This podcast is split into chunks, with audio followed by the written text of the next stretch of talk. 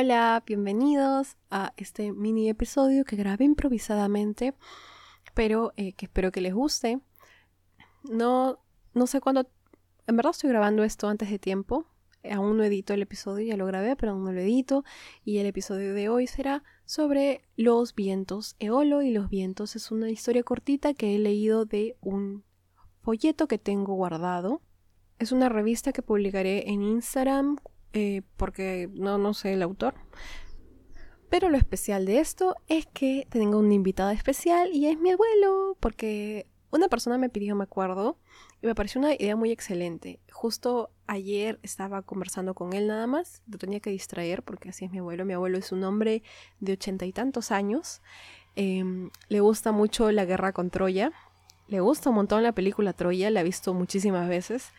Y bueno, le gusta historia y todas esas cosas, ¿no? Así que pensé en distraerlo contándole esta historia y se me ocurrió grabarla para que ustedes también la oigan. Más adelante haré un episodio supongo que más completo sobre este tema, pero por ahora tengan este bonus. Espero que les guste y ya saben, síganme en Twitter y en Instagram como que los dioses que. Únanse a la comunidad de Facebook, eh, buscando Facebook, que los dioses hicieron qué. Es un grupo de Facebook donde podemos hablar sobre todo lo que nos interesa, lo que nos interese sobre mitología. Si no tienen amigos, ahí van a tener amigos. Así que eso es todo. Gracias.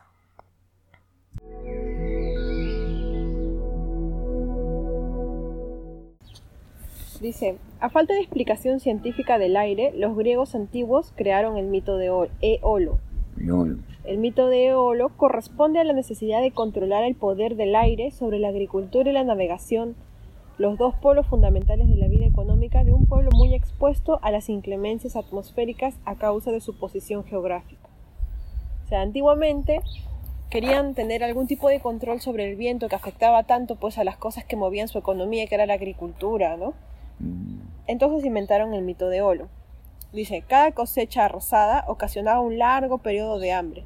No existían técnicas de irrigación, plantación, abono o fortalecimiento del suelo y de las simientes. O sea, bastaba que, o sea, tú intuitivamente sembrabas las cosas, ¿no? Y si no funcionaban, o si toda la cosecha te iba mal, el pueblo se quedaba sin comida por bastante tiempo, por toda una temporada, ¿no? ¿Tú querías sin comida por una temporada, abuelo? No podía vivir. ¿Y qué harías entonces? Trabajar. Y ya, pero ¿y si no te pagan? Porque no hay comida, no hay nada. Pero la tierra produce frutos. Pero te salió mal la cosecha, pues abuelo. Toda la cosecha, tan Toda, sí, todo te salió mal. Nadie puede comer ahora. Es como, como me, dejas encerrado con el candado ahí puesto, ¿no? Ya, a ver, dice. Ya, sigue, sigue, sigue. Ya.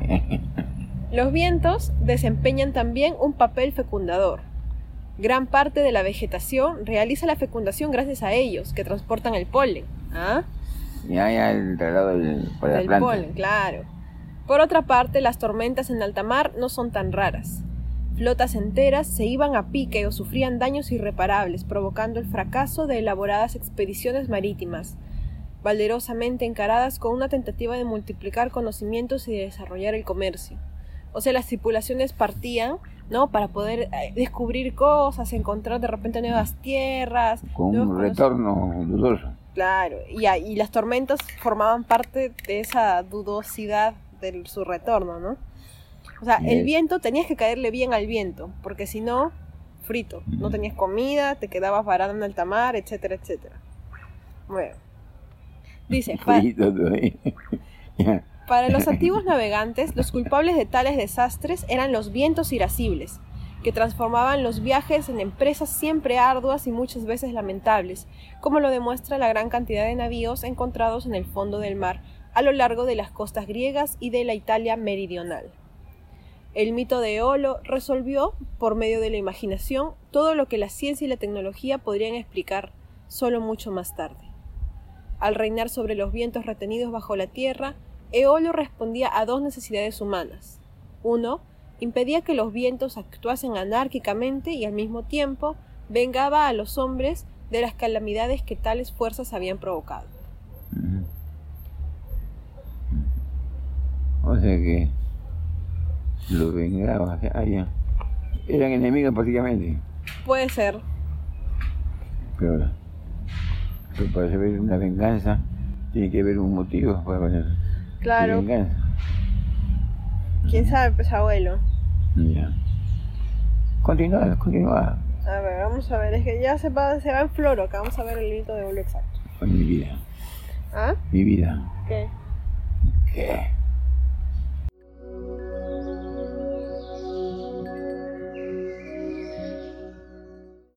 Escucha. Dice, Homero menciona a Eolia como el centro de su reino, del, del vientos, es decir, la describe como una isla flotante situada entre la Italia continental y Sicilia. La cuestión es que de esta, de esta isla era el rey Eolo, y este es descrito siempre como un rey justo y un dios generalmente benévolo en relación con los hombres, porque con el fin de ayudarlos, inventó la vela para que pudieran navegar y aceptó el papel de guardián de los vientos. Pero, si el navegante tenía que cumplir algún destino trágico, ni siquiera la benevolencia de Olo la podía cambiar. La leyenda de Ulises y su nave azotada por los vientos que le impiden volver a Ítaca es un ejemplo de la irreductibilidad del destino. Los griegos entonces reconocían cuatro divinidades básicas del elemento aire, nacidas de Eos, que es la aurora, y de Astreo, que es el cielo estrellado. Y estos eran cuatro dioses diferentes de los vientos, ¿ah? Boreas, que va a ser el viento del norte, Céfiro, el viento del oeste, Euro, el viento este, y Noto, el viento sud. ¿Qué te parece? Impactante, ¿no? Claro. Pero tanto poder tenía un solo Dios para Claro, hacer. pues abuelo. ¿no? Tuvieron cuatro hijos y, los cua- y, son- y fueron cuatro, los cuatro vientos. Algunas versiones afirman, sin embargo, que los vientos básicos y regulares serían ocho. O sea, hay muchas versiones en la mitología griega. ¿no? O sea, que todo, cada loco con su tema, ¿no? Sea cual fuera la versión, son considerados maléficos los vientos cuyo comportamiento es nocivo para los hombres, la agricultura y la navegación.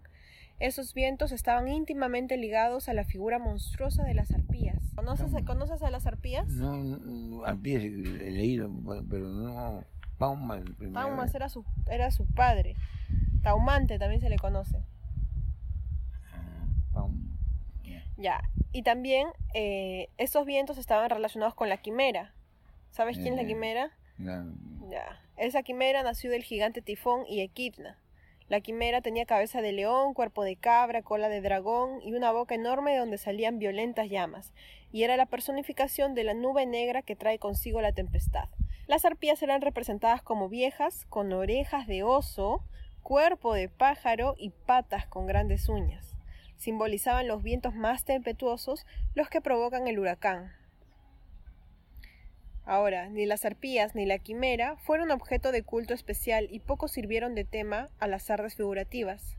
Por otra parte, los vientos regulares y benéficos fueron objeto de asiduo culto en toda Grecia. O sea, en toda Grecia le hacían altares este, y le rezaban a los vientos para, pues, o sea, a los vientos que eran eh, beneficiosos para ellos, para su agricultura, para sus navíos, etc. En Atenas, por ejemplo, eran venerados juntos en una torre octogonal. Cada ángulo del edificio contenía la figura de uno de ellos, y sobre la cúspide piramidal había un tritón esculpido en bronce que con un puntero señalaba el viento que soplaba en el momento. Ya, hay otra historia sobre uno de los vientos que es Boreas, que es el viento del norte. Este viento dice que siempre estaba por Tracia, en donde tenía un palacio. El viento. Gracias. sí. Tracia. ¿Dónde son Ah. los, tras- los tracios? Mm. ¿Conoces alguno? No, no, no. Yo conozco un- alguno que sale en la guerra con Troya, pero no me acuerdo quién es. Creo que es Ajax. No, Ajax Telemonte. Con X, ¿no? Claro. Ajá. Uno de esos es de Tracia, abuelo. Los tracios. Mm. Ah, caballos. Los tracios son conocidos por caballos. Son domadores de caballos. decir, porque domador de caballos. No, criadores también creo que son. Ah, ah, Ay, ay, ay, sí, porque dice. Hay, hay uno que dice que es. eh, eh, o sea, recalca que eh, su profesión, por decir, dice domador de caballos, dice. Ujú. Ya sé quién es. Ay, uno de ellos es. Diomedes. No. Ya. Este. Espérate, espérate, espérate, este. Paris, yo sé que criaba caballos. ya, ya. pero no sé si era de Tracia. El que peleó con Aquiles, ¿no? Claro. El domador sí. de caballos. Ya, Claro. muy bien, continuemos. Dice, en Tracia. Boreas tenía un palacio. Ahí se casó con Oritia, que era hija de Erecteo, que era el rey de Atenea, de Atenas, digo, y con él tuvo cuatro hijos. Cuenta la leyenda que para unirse a Oritia, Borias tuvo que recurrir a la violencia y raptarla, pues su suegro se oponía al matrimonio. Y a pesar de eso, fue el viento más venerado en Grecia. Terrible, ¿no? Bueno, la cultura de la violación, ¿no? Además de que la secuestra y la rapta y todo eso, igual se convierte en rey. Los atenienses consideraban el rapto de Oritia como un privilegio para la ciudad. Qué horrible, ¿no? Veneraban a Borias también por un motivo histórico. Dice, Atenas estaba al borde de rendirse ante la invasión de Jerjes. ¿Ah? ¿Has escuchado eso alguna vez? Yo no, ¿ah? Jerjes era el rey de reyes Jerjes. persa, sí. Eh, Un rey, sí, sí, sí. Lo he leído el vuelo, pero sí, lo he leído. Ya, todo sabe él. Rey de reyes persa. Cuando Borias sopló fuerte y logró dispers- dispersar su flota. O sea, estaba a punto de atacar a Atenas, a punto de destruirlo todo, pero el, eh, el viento Borias sopló tan fuerte que hizo que toda su flota se dispersara y ya no llegó nunca a Atenas. Luego dice, hay otra leyenda sobre Borias que cuenta que se transformó en caballo alado y bajo esta forma fecundó a las yeguas de Erictión. Erictión es de los 12, 12 trabajos de Heracles. Él tenía caballos. Heracles. No, Erictión. Entonces, Tenía unas yeguas asesinas que comían carne. Sí. Ya, de la unión con las yeguas de Erictión nacieron 12 ágiles potrillos que podrían correr sobre un trigal sin dañarlo.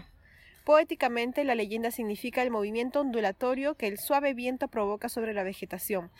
Ahora, uno de esos, uno de esos caballos dice que le perteneció a Alejandro Magno. O sea, de, de uno de esos caballos empieza una dinastía, una- eh, un linaje de caballos que luego le pertenecerían a Alejandro Magno. ¿Qué te parece? ¿Buen pata Alejandro Magno? Podría ser, pero hay que ver, digamos, todavía. Recién me han dado ese dato. No sé. Ah, ya, muy bien. Dice, Borias es representado como un hombre barbudo, alado, maduro, vestido con un manto corto. Un vaso del siglo VI del Vaticano lo muestra raptando a Oritia. Céfiro, ese es otro viento. Céfiro es el hermano de Borias, que también vivía en Tracia.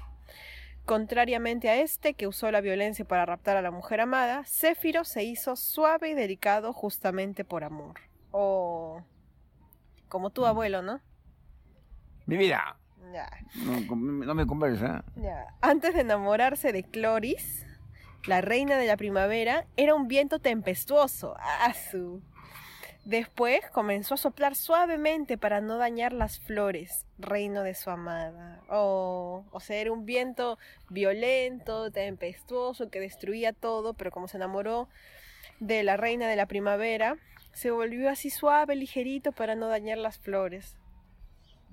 ¿Qué te parece? Se transformó en el viento de los enamorados. Así él llevó a Psique al palacio de Eros y despertó la diosa de la belleza y el amor Afrodita cuando ésta nació, llevándola suavemente a Chipre. Como viento del oeste, Céfiro ameniza y vivifica el clima griego. Así que eh, Céfiro siempre la lleva al palacio de, de Cupido, así es como que su, su taxi. Su taxi, su taxi, su taxi. taxi. Ah, caray. Y cuando Afrodita nace, también Céfiro la lleva suavemente y la, y la deposita en la isla de Chipre, donde, donde, o sea, donde empiezan, ahí la veneran, pues. Chipre es la ciudad de Afrodita.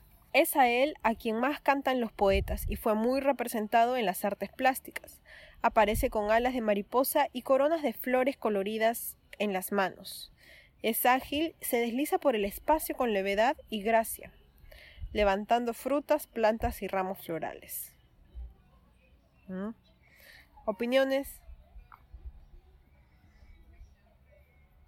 ¿No hay ninguna opinión? No, ¿Por qué? no, porque no. Este, que te voy a decir? Ya se perdió ya. Mm, Me he perdido. Ah, su abuelo. No, eh, no es eso, sino que se me vino a la mente otro. Ah, te distrajiste. Quise hacer una comparación con otro, pero no salió. Ah, qué feo. ¿Por qué?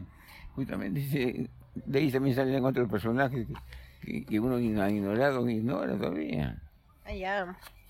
Muy bien, continuamos entonces los dos últimos. Dice, luego, Euro es el viento del oriente. Llega traído por los caballos de su madre, la aurora. ¿ah? La aurora es su madre y los caballos de ella traen al viento del oriente Euro. Es descrito por Horacio como un viento furioso, pero otros escritores le atribuyen un carácter más tranquilo. También lleva en las manos muchas flores. Los artistas acostumbrados los, los, artistas acostumbraban representarlo con dos alas y cabellos desgreñados, despeinado, así como tú cuando te levantas, abuelo. Mi vida, estamos bien, estamos bien. Ya. Luego, finalmente, Noto, el viento, el viento del sur, es descrito bajo su nombre latino de Austro, por Ovidio. ¿Ovidio quién era? Un poeta romano. Mm, Ya. ¿no? Sí, Ovidio. es. Ya. Como es descrito como un viejo de cabellos blancos, ¡ah! como alguien que conozco. Ya, este es en terreno, ya, en terreno, ya. ¿no? Ajá. Ya, un viejo de cabellos blancos, Suena feo, güey. pero así es, pues, así dice, pues abuelo, ¿qué voy a hacer? ¿No, no hay foto ahí, el dibujo? No, no hay dibujo, abuelo. No. Está tu foto nomás, dice. Ya. Estatura elevada, aire sombrío y una nube alrededor de la cabeza. Como tú cuando estás enojado. Ay, le hiciste. Cuando estás renegando. ¿eh? Hay quien lo muestra con un recipiente de agua en las manos para indicar que es el viento que trae lluvia. Ah, el viento del sur es el que trae lluvia. En cuanto a Eolo, que es el que se mencionó al comienzo, pocas son sus representaciones artísticas específicas. En general, el arte actúa en función del culto, y como Eolo es el rey de los fenómenos atmosféricos y básicamente corresponde a la suma de todos, cuando los hombres querían rendirle culto a los vientos, preferían dirigirse directamente a cada uno de ellos. Pobre Eolo, nadie le hizo caso entonces. Puede ser, nadie le hizo caso. nadie le hizo caso. Reflexiones finales, abuelo. Repetición, que te escuché con una cosa muy interesante.